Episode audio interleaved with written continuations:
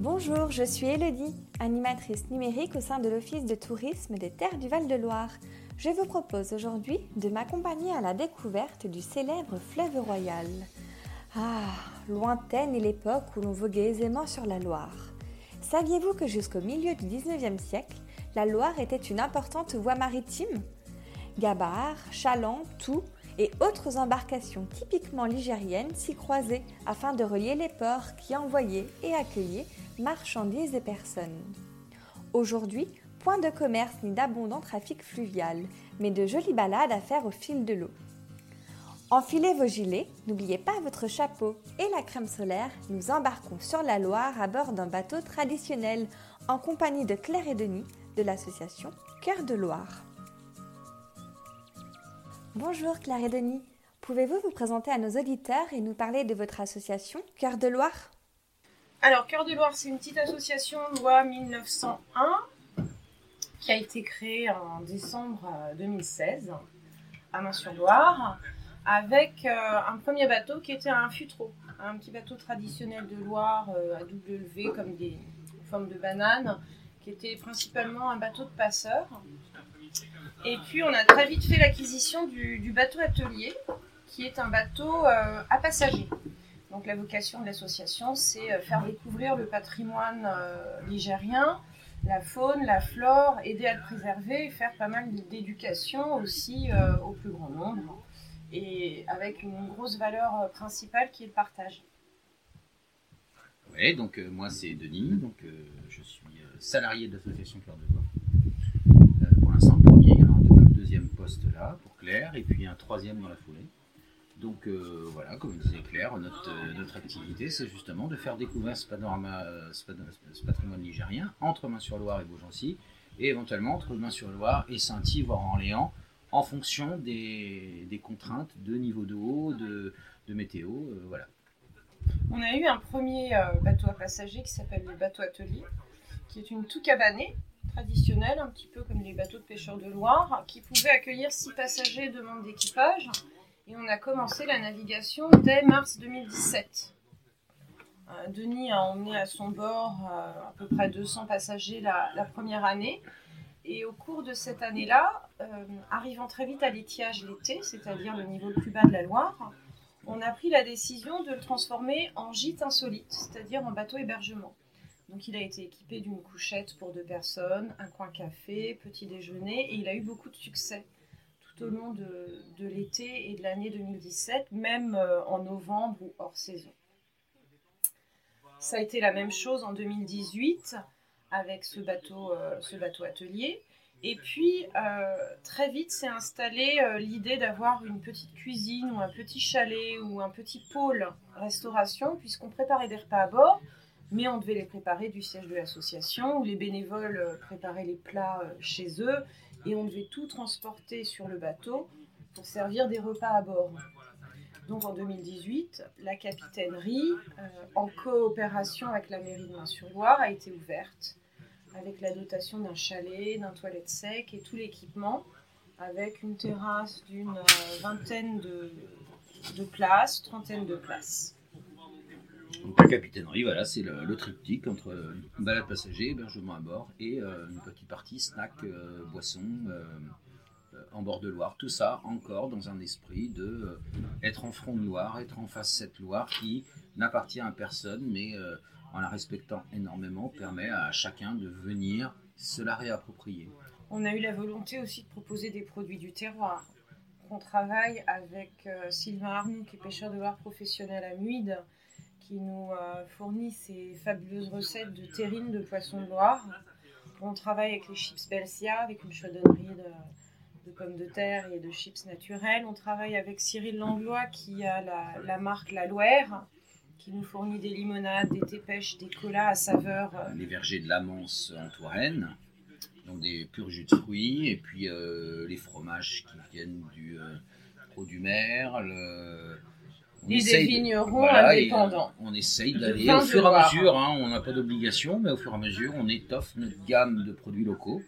le but, ce serait d'arriver quasiment à 100% local. Alors, c'est local jusqu'à 100 km. Hein, peut pas tout avoir dans un rayon de 10 km, ce serait, la perfection, mais euh, dans un rayon de 70 km. Quoi. Pas trop trop loin, voilà. Et en 2018, s'est posé la question du nombre de passagers. C'est-à-dire que le, le petit bateau atelier avec 6 passagers ne- n'arrivait plus à fournir les demandes. Et il a été envisagé la fabrication entière d'un nouveau bateau à passagers, celui sur lequel nous sommes assis aujourd'hui, qui s'appelle le bout du monde. Voilà, donc c'est un bateau euh, euh, mixte, hein, euh, une nouvelle génération, à la fois métal et bois, qui permet un très grand confort dans l'entretien, parce que la coque prend pas l'eau, il est auto-videur, donc c'est la sécurité, et puis sa taille fait qu'il a un volume dans l'eau, qui fait qu'il a un très faible tirant d'eau, équipé d'un- d'une chaise moteur qui permet de, le relevage du moteur en hauteur, qui permet justement de passer dans des endroits, comme on est venu euh, jusqu'ici, là, on est venu... euh, sur une petite bordille euh, de Loire, eh bien, on est venu dans des zones où il y avait 30 cm. Donc avec ces trois pôles, vous savez qui nous sommes. Les embarcations que vous utilisez actuellement sont-elles les mêmes que celles que nous pouvions voir quelques siècles plus tôt sur le fleuve? Alors, les, les embarcations euh, dites modernes, hein, de toute façon, euh, sont que des répliques. Euh, celles qui sont typiquement, traditionnellement, ce qu'on appelle bateau traditionnel de Loire, en bois, total, avec des agrafes, clous retournés, euh, un système à lever avec des clins. Donc, ce sont des planches, euh, comme sur les bateaux vikings, un petit peu, voilà, planche sur planche qui fait l'étanchéité avec des feutres. À l'époque, c'était des mousses, hein, des mousses, des miels, des résines qui permettaient l'étanchéité.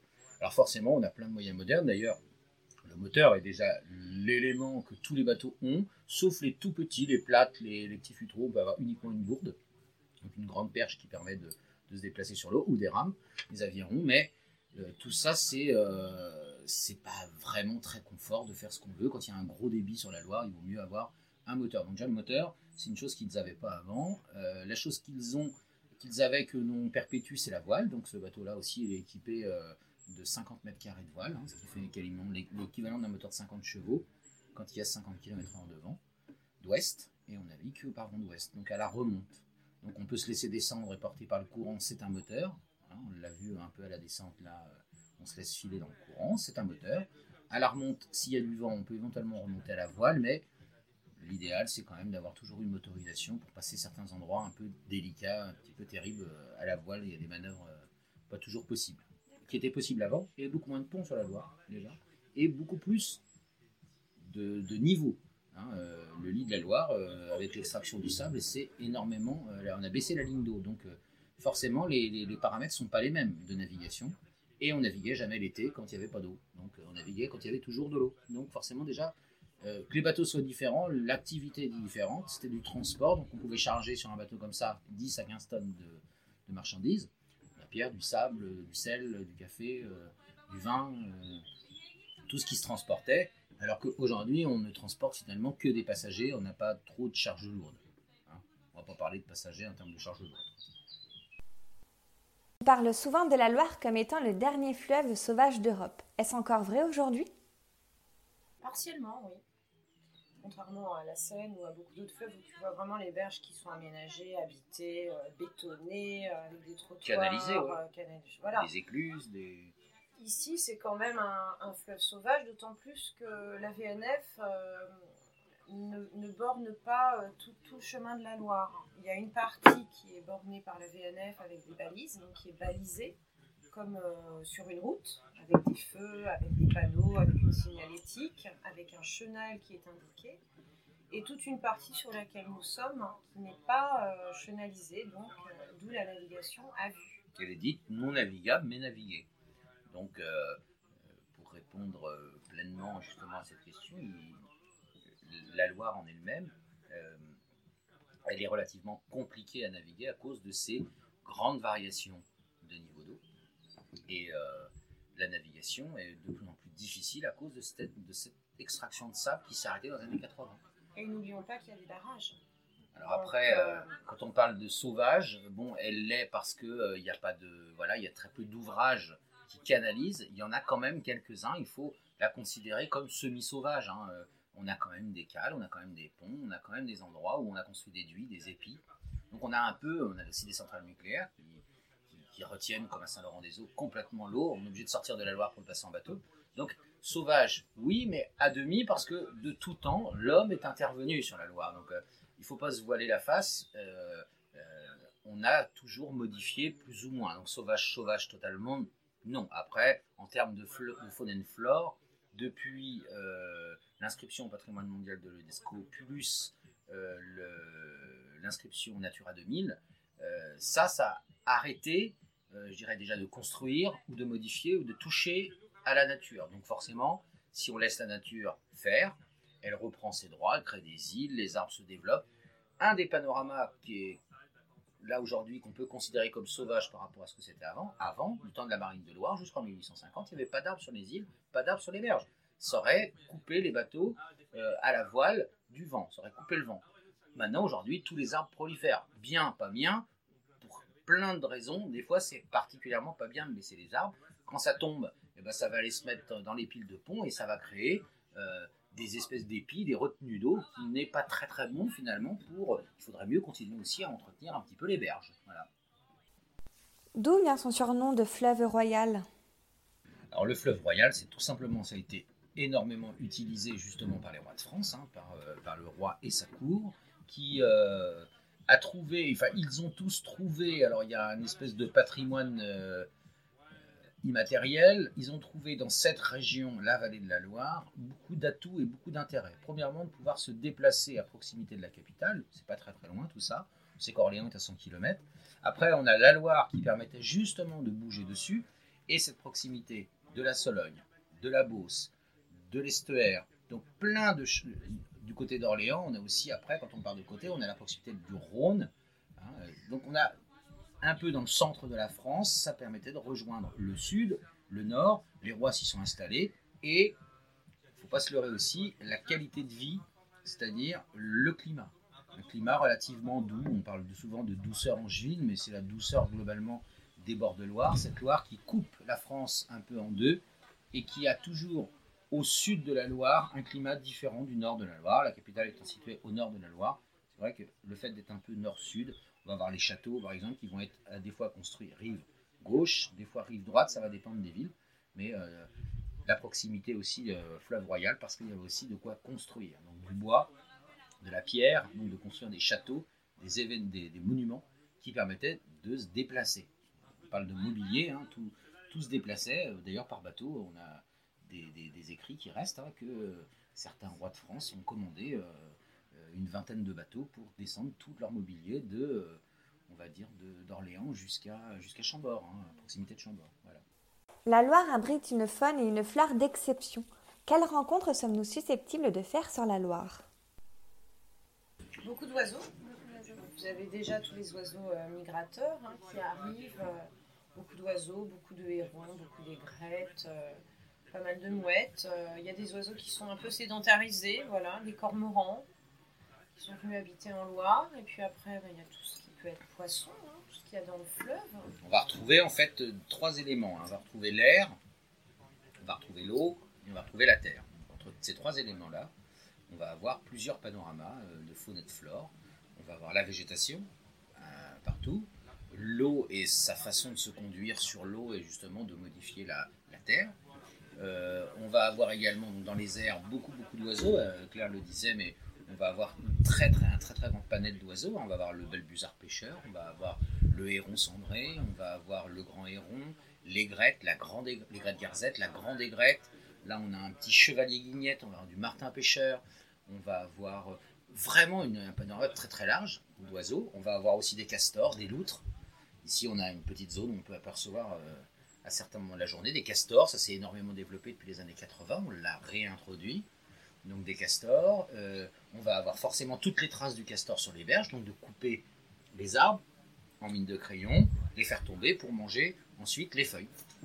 Et ensuite, on va avoir la partie de l'eau surface plus sous l'eau. Donc là, on va avoir euh, du, migrateur numéro 1 qui a un peu euh, disparu et, il en reste très très peu de, spécimens, c'est le saumon. On va avoir de la lamproie, de l'anguille, du brochet, du cendre, des ablettes, des goujons, des, des des chevènes, des perches, des mulets. Donc on va avoir aussi à la fois des poissons qui sont là dans leur milieu, euh, dans leur milieu et euh, dans leur biomasse. Il y a un certain nombre de poissons avec une, une, certaine quantité de matière à manger et à se développer, se reproduire et, Et on va avoir des migrateurs qui, eux, vont venir soit dans un sens, soit dans l'autre. Hein. D'ailleurs, la seule qui part se reproduire, c'est l'anguille qui part se reproduire. Et les autres poissons qui vont venir se reproduire en venant traverser la Loire, remonter la Loire. Donc on va retrouver dans ces trois éléments à peu près tout notre environnement. Sans oublier les cygnes, les canards. Euh. Et l'idée, c'est d'être aussi euh, à bord d'un bateau. Ben, c'est le meilleur. Euh, finalement, c'est la meilleure, c'est la meilleure chose pour pouvoir faire ces trois observations. On est au cœur de l'eau. On peut aller relativement facilement à une berge. Et il n'y a pas meilleur panorama que au milieu de l'eau pour voir le ciel. Hein. Sur, un, sur une toux ouverte, c'est magnifique. Pouvez-vous nous parler de vos balades sur l'eau? Que proposez-vous aujourd'hui au public? On a plusieurs formats de balade. Euh, la petite balade d'une heure, qui est une balade découverte. C'est la balade de sensibilisation, c'est un peu la première découverte sur la Loire. Euh, elle, plaît beaucoup aux familles avec de jeunes enfants, parce que c'est pas trop long. C'est très intéressant parce que les enfants s'intéressent à, toute l'histoire de la marine de Loire, justement à l'observation de la faune et de la flore. Et après, on a une balade de, beaucoup plus prestigieuse et beaucoup plus longue qui dure deux heures et demie, qui permet, quand il y a suffisamment d'eau, d'aller à Beaugency et de revenir, qui est plus axée sur le patrimoine et sur l'histoire. Euh, après, on met en place aussi des pique-niques, des apéros. Donc, selon l'heure de la journée, si ça se fait au moment du midi, il y aura une balade avec un pique-nique, avec un petit mangement, ou une balade coucher de soleil ou apéro le soir. Euh, et après, c'est à la demande. On a aussi le repas euh, dit euh, gastronomique, hein, c'est-à-dire que voilà, on, se sert de toutes nos compétences. On a un bateau équipé cuisine, toilette, donc on peut recevoir une dizaine de personnes et attaquer un menu, on va dire, purement nigérien, entrée, plat, fromage, dessert, avec des vins de Loire, sur un accord mévin, avec que des choses fabriquées par nos soins, voir travailler directement devant, euh, devant les personnes. Tout ça au milieu de la Loire, euh, euh, dans un mode, on va dire, on a, l'habitude de dire le plus beau restaurant du monde. La terrasse, elle est juste exceptionnelle. Merci Claire et Denis pour cette incroyable visite. Vous aussi, vous souhaitez partir à la découverte des richesses de la Loire? Vous pouvez réserver dès à présent votre visite depuis le site internet de l'association je vous glisse le lien et les informations pratiques en description. Retrouvez l'embarcadère de l'association Quai Jeanne d'Arc à Main-sur-Loire. L'occasion également de découvrir la Capitainerie, un espace de restauration rapide à l'esprit guinguette en bord de Loire. Bonne ambiance assurée. Je vous remercie pour votre attention et je vous dis à très vite sur nos terres du Val-de-Loire.